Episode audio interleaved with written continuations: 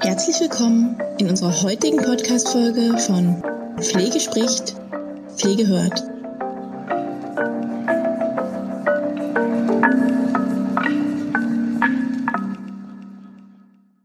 Herzlich willkommen zu unserem heutigen Podcast zum Thema Schmerzmanagement in der Pflege.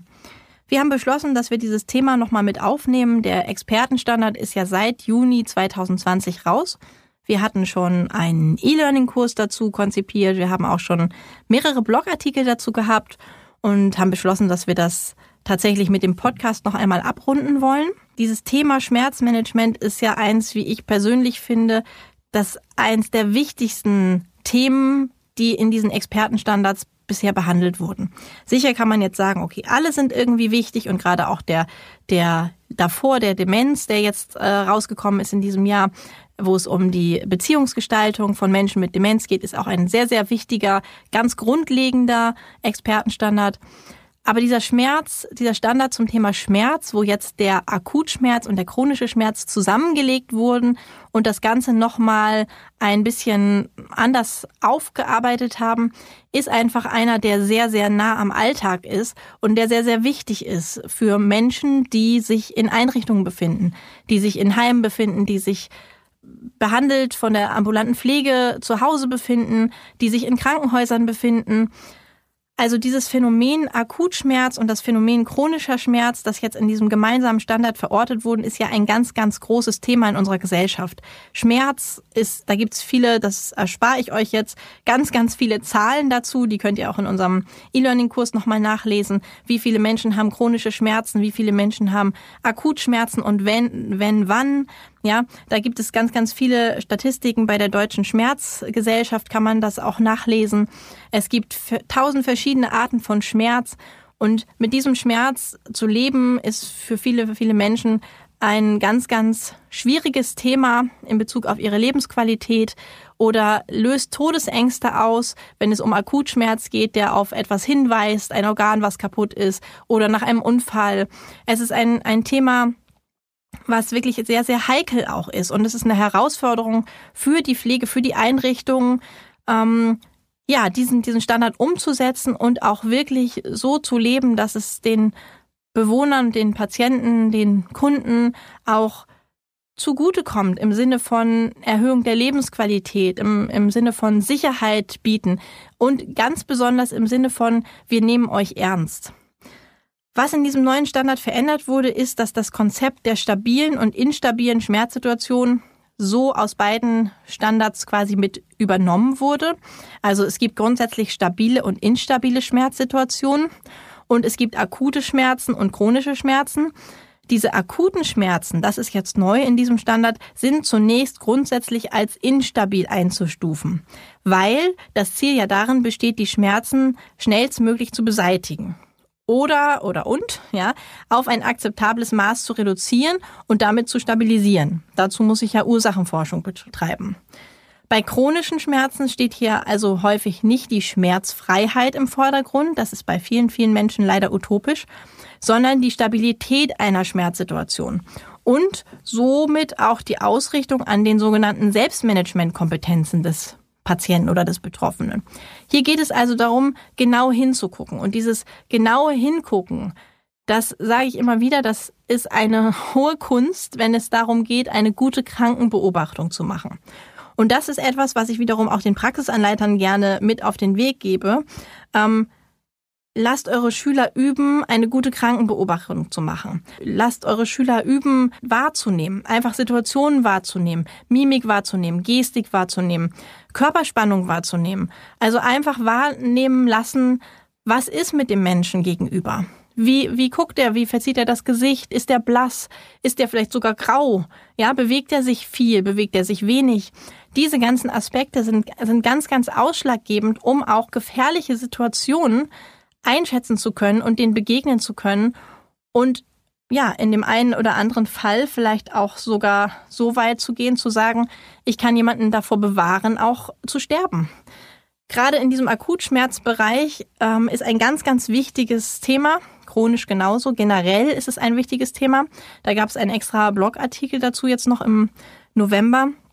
Es ist ein ganz wichtiges Thema zu sagen, Schmerz ist immer subjektiv. Schmerz ist nichts, wo ich sagen darf, ach Mensch, der jammert ja jetzt schon wieder. Oder auch, nee, die Frau Müller, ja, die jammert jetzt seit vier Tagen schon wieder und so richtig, ja, sie hat ja jetzt schon ihre viermal täglich Schmerzration gekriegt und ach, geben wir ihr noch was zu Bedarf. Ja, das ist halt einfach so bei der Frau, ja. Ähm, genau das eben nicht, sondern zu sagen, okay, wir gucken genau hin. Was ist denn das für ein Schmerz? Was hat, was hat die Person für einen Schmerz? Was äußert sie denn dazu? Schmerz ist das, und das steht auch im Standard, Schmerz ist das, was die Person selbst dazu äußert. Und da gilt es genau hinzuhören und auch wirklich zu gucken, was ist das für ein Schmerz, was hat er für eine Qualität, zu beobachten, wann tritt er denn eigentlich auf, nach was, nach einem Besuch von einem Angehörigen oder nach dem Essen oder nach einem Aufstehen oder nach der Körperpflege oder wenn er bewegt werden muss und so weiter und so fort. Also hier hat man gesagt, und das ist auch eine Veränderung dieses Standards, es ist eine, ein Verzicht auf einen definierten Wert jetzt passiert. Es gab einen sogenannten Wert, ähm, den kennt ihr noch aus dem vorherigen Standard, diesen sogenannten Cut-off-Wert. Das ist der Wert, wo gesagt wurde, okay, bis vier ist es okay, danach muss man irgendwie gucken, ähm, auf der Skala von 0 bis 10, ein Wert bis 4 ist okay, danach muss man irgendwie gucken, dass man einen, einen Arzt involviert, dass man ja, Maßnahmen ergreift. Hier in diesem neuen Standard ist es jetzt so, dass man sagt, okay, diesen Cut-off-Wert, den gibt es nicht mehr, sondern es wird individuell geguckt, weil jeder Mensch ja ein unterschiedliches Schmerzmaß hat. Und dieses unterschiedliche Schmerzmaß, das ist ausschlaggebend für die Beurteilung einer Schmerzsituation. Also hier hat man sich darauf geeinigt, bei jedem Menschen mit Schmerzen dann eine individuelle maximale Schmerzstärke festzulegen. Und diese Schmerzstärke ist quasi der Orientierungswert dann für die Verordnung und Gabe einer analgetischen Bedarfsmedikation. Und auch für individuelle weitere Maßnahmen. Weil da gibt es ja ganz, ganz viele. Und diese weiteren Maßnahmen, die sind hier in diesem neuen Standard auch nochmal schwerer gewichtet. Das heißt, es gibt eben nicht nur diesen medizinischen Part von medikamentöser Therapie, der natürlich ein ganz wichtiger Aspekt ist, sondern es gibt eben auch die nicht medikamentöse Therapie. Und hier wird einfach ganz klar der Fokus drauf gelegt, beides zu verknüpfen und in erster Linie auch mal zu gucken, okay, was geht denn noch? Bevor die Medikamente greifen? Beziehungsweise was ist denn der, was, wie können wir das alles am besten verzahnen? Was hat der Patient vielleicht noch ausprobiert oder was hat er noch nicht ausprobiert? So, ich habe persönlich, ich habe einen guten Freund, der hat ähm, eine Schmerzerkrankung seit zweieinhalb Jahren, einen starken Spannungskopfschmerz mit Migräne. Der hat schon viele Medikamente ausprobiert, eigentlich alle, die hier so in Frage kommen, zusammen mit verschiedenen Antidepressiva, die ja immer dann eben auch dazugegeben werden ab einem bestimmten Zeitpunkt. Der hat ähm, progressive Muskelentspannung ausprobiert, der hat verschiedene Ernährungsweisen, der hat Bewegungskonzepte ausprobiert. Wirklich viele Dinge ineinander verzahnt, die für einen kurzen Moment dann auch zu einer Linderung, ja, manchmal eben Linderung bringen. Aber dafür muss ich eben offen sein, auch die Dinge auszuprobieren und zu sagen, okay, wir als Pflegefachkräfte müssen dem Patienten auch ermöglichen, diese Dinge auszuprobieren. Und wenn man von, von vornherein schon mal sagt, die Frau Müller jammert wieder, ja, dann ist es sozusagen nicht die richtige Haltung, dem Menschen eine höhere Lebensqualität wieder zu ermöglichen. Weil um zu wissen, was denn ausprobiert werden kann, muss sie erstmal darüber beraten werden, was es denn überhaupt alles gibt. Und dieser Beratungsaspekt, der ist ebenfalls in diesem Standard ähm, mit festgehalten, dass der Patient oder Bewohner als Mensch mit Schmerzen gesehen wird und auch die Angehörigen involviert werden können, wenn das gewünscht ist, einmal zu schauen, okay, was gibt es denn noch? Was hat mein, mein Angehöriger dann überhaupt für Schmerzen? Sich auseinanderzusetzen, auch mit den Rhythmen des Schmerzes, wann der auftritt und wann er weniger ist und wann die Möglichkeit besteht, vielleicht ähm, mal auszuprobieren, Dinge zu neben der medikamentösen Therapie zu machen, weil es eben gerade mal geht. Auch die Zielgruppe Kinder ist übrigens in diesem neuen Expertenstandard mehr beachtet. Ähm, das heißt, es ist genügend Expertise mit berücksichtigt zur Zielgruppe Kinder, weil auch Kinder und Jugendliche immer mehr Schmerzen haben tatsächlich. Schmerzen in Extremitäten, Schmerzen im Magen-Darm-Bereich, Kopfschmerzen ist ein ganz großes Thema bei Kindern. Also auch Kinder sind in diesem Standard mit involviert und da muss es eben auch es ist auch wichtig, dass die Pflegefachkräfte, die eben mit Kindern zu tun haben, hier sich auch weiterbilden und da auch eine, ja, eine eigene Expertise zu dem Thema bekommen, um die Sachen auch zu erkennen. Eine weitere Ergänzung ähm, findet sich dann in den Strukturkriterien, in denen dann die Kompetenz der Pflegefachkraft eigentlich als wichtigste Voraussetzung gesehen wird für das pflegerische Handeln. Also das finde ich ist ein ganz großer, ein ganz großer Aspekt, zu sagen, die Pflegefachkraft ist der, der Experte, der eigentlich die Sachen in der Hand hat, die Möglichkeiten der die Möglichkeiten ja offenlegen kann, was kann der Patient noch machen, was kann der Bewohner noch machen, was kann man an nicht medikamentöser Therapie dem Patienten vielleicht noch anbieten, was müssen die Einrichtungen vielleicht noch anschaffen, welche Schnitt Schnittstellen müssen wir mit involvieren? Was kann denn bei uns kommen? Kann da ein Ergotherapeut kommen? Kann da ein Physiotherapeut kommen? Kann man da was Aromatherapeutisches machen? Kann da ein Entspannungstrainer kommen? Was gibt es noch für Möglichkeiten? Also als Zusammenfassung äh, dazu nochmal, also es ist eine große Bedeutung, wird auch diesen pflegerischen Schmerzexperten beigemessen. Das heißt, in dem Standard wird nochmal explizit gesagt, wenn die Einrichtung an ihre Grenzen kommt, dann soll ein pflegerischer Schmerzexperte mit ins Boot geholt werden. Ob der extern ist, ob der intern ist, ist total egal. Es geht einfach nur darum, man muss die Möglichkeit haben, wenn eine Grenze erreicht ist, zu sagen, wir holen noch mal jemanden, der darauf spezialisiert ist, der vielleicht noch mal die Dinge anders auswerten kann, der sich die Schmerztagebücher angucken kann, wenn es sowas gibt, der noch mal ein Assessment machen kann, der sich das ganze Große im Überblick noch mal anschauen kann. Eine weitere Sache, die mit, also die mit da drin ist, ist die Relevanz einer Verfahrensregelung. Dass es tatsächlich in jeder Einrichtung eine Verfahrensregelung geben soll zum Schmerzmanagement. Das ist einfach eine Voraussetzung für eine gelingende interprofessionelle Zusammenarbeit. Das heißt, dass dieser individuelle Behandlungsplan, den es geben soll, der auch in dem neuen Standard mit drin ist, einen individuellen Behandlungsplan, wo alle mit auf den Plan treten, die hier in die Behandlung involviert sind, egal eben, ob das extern ist, ob das Pflegekräfte sind, ob das Ärzte sind, ob das Angehörige sind, ob das eben die medikamentöse Hilfe ist, ob das andere Verfahren sind. Das heißt, diese Verfahrensregelung ist ein wichtiger Aspekt, mit als Kernstück sozusagen in diesem Standard. Auf der Kriterienebene wurde ganz eindeutig ja unterschieden zwischen medikamentösen und nicht medikamentösen Maßnahmen. Und die sollen eben auch bitte beide berücksichtigt werden. Das heißt, es ist nicht mehr damit getan zu sagen, okay, hier ist der Medplan, so, der kriegt Novamin Sophon, der kriegt das und das und das. Ja, sondern es muss eben auch geschaut werden, evaluiert werden. Ja, wie ist der denn nach der Schmerzmittelgabe? Ähm, wie ist es denn, wenn wir noch was nicht medikamentöses sozusagen dazu äh, als Maßnahme mit äh, in den Plan mit involvieren? Wie ist es denn, wenn wenn der Patient das morgens macht? Wie ist es, wenn das nachmittags macht? Das heißt, diese verschiedenen Aspekte der Schmerztherapie sollen und das ist hier auch betont alle Anwendung finden. Die Ausführungen in den Kommentierungen zu den nicht medikamentösen Maßnahmen wurden ganz bewusst übergeordnet formuliert. Und die Auswirkungen von diesen Maßnahmen auf die Selbstmanagementkompetenz, die wurde viel deutlicher hervorgehoben als vorher. Also die Selbstmanagementkompetenz, dass der Mensch mit Schmerzen, mit seinen Schmerzen umgehen lernt. Und natürlich, wie das bei, bei dem Freund ist, von dem ich vorhin erzählt habe, das ist Versuch und Irrtum. Ich versuche bestimmte Dinge zu machen und merke, ah nee, klappt nicht so. Ich versuche mit jemandem nochmal drüber zu sprechen und merke, okay, bringt mir nichts. Ich versuche ein anderes Medikament und merke, mh, hm, die Nebenwirkungen sind zu stark. Ich versuche eine neue eine neue Praktik sozusagen auszuprobieren, wie zum Beispiel die progressive Muskelentspannung und merke, ah, wenn ich das mache, ähm, dann habe ich für den Moment eine, eine Verminderung meines Schmerzes.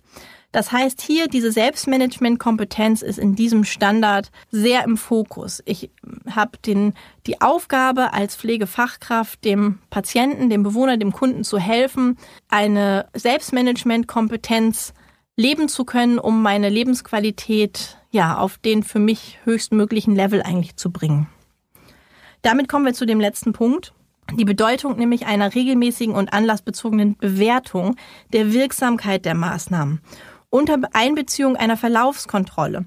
Das heißt, ich muss natürlich auch gucken, gerade wenn ich Bewohner habe oder Patienten, die vielleicht nicht mehr mit mir kommunizieren können oder die eingeschränkt kommunizieren können oder die psychisch krank sind oder die sich verbal nicht mehr äußern können. Ich muss natürlich auch schauen, greifen denn diese Maßnahmen überhaupt? Und wenn der Patient mir das nicht selber sagen kann, dann muss ich irgendwie schauen, hier kommen wir wieder zu dem Punkt Krankenbeobachtung, ähm, was sehe ich denn, was erkenne ich denn eigentlich an meinem Patienten, an meinem Bewohner? Hat er noch Schmerzen? Wie guckt er denn? Wie ist er denn angespannt? Wie verhält er sich? Wie steht er auf? Wann steht er auf? Wirkt er depressiv? Wirkt er zurückgezogen? Wirkt er schmerzverzerrt oder wirkt er entspannt? Wie nimmt er denn teil vielleicht auch an den Angeboten, die im Haus stattfinden? Also hier ist es einfach wichtig, eine gute Krankenbeobachtung zu haben und das auch zu dokumentieren. Und die Maßnahmen, die dann letztendlich in diesem individuellen Behandlungsplan stehen, auch so zu evaluieren, dass einfach klar ist, okay, es hat sich was getan. Oder es hat sich nichts getan. Und wenn sich nichts getan hat, dann ist eben die Frage, warum hat sich nichts getan? Muss ich vielleicht andere Maßnahmen greifen lassen? Muss ich vielleicht ähm, nochmal neu überlegen? Muss ich vielleicht ein neues Medikament nochmal ausprobieren? Oder muss ich einen anderen sozialen Kontakt herstellen, vielleicht für meinen Bewohner? Fühlt er sich vielleicht emotional nicht aufgehoben? Das sind alles Aspekte, die viel zu wenig berücksichtigt wurden und die jetzt in dem neuen Standard, ja, dem neuen Standard wurde da eben Rechnung getragen. Also beim Lesen von dem Standard und beim Bearbeiten des Standards, wir haben ja auch einen, E-Learning-Kurs gemacht zu dem Thema. Und während der Erarbeitung eigentlich des Kurses wird eigentlich ganz klar, dass auch wenn vieles bei der Zusammenführung natürlich nicht ganz neu erfunden wurde, trotzdem der Fokus und die Gewichtung deutlicher geworden sind.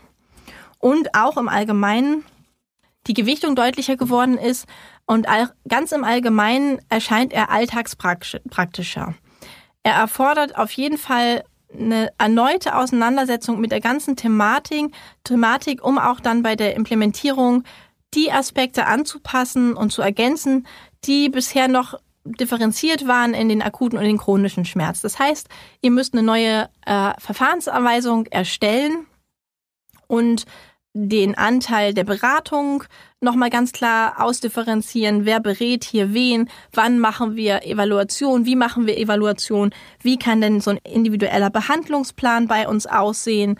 Ähm, wer erarbeitet den, wer muss den alles kennen, wie ist unsere Zusammenarbeit mit den Angehörigen geregelt, wer geht da in Kontakt, wie werden die beraten, haben wir eigentlich sowas wie eine Broschüre, wo man in einfach bestimmte Prozesse für die Angehörigen vielleicht nochmal erklärt, wer macht das, kann das jeder, diese ganzen Fragen müssen sich gestellt werden. Was haben wir denn zum Beispiel auch für nicht medikamentöse Maßnahmen, die wir anbieten können?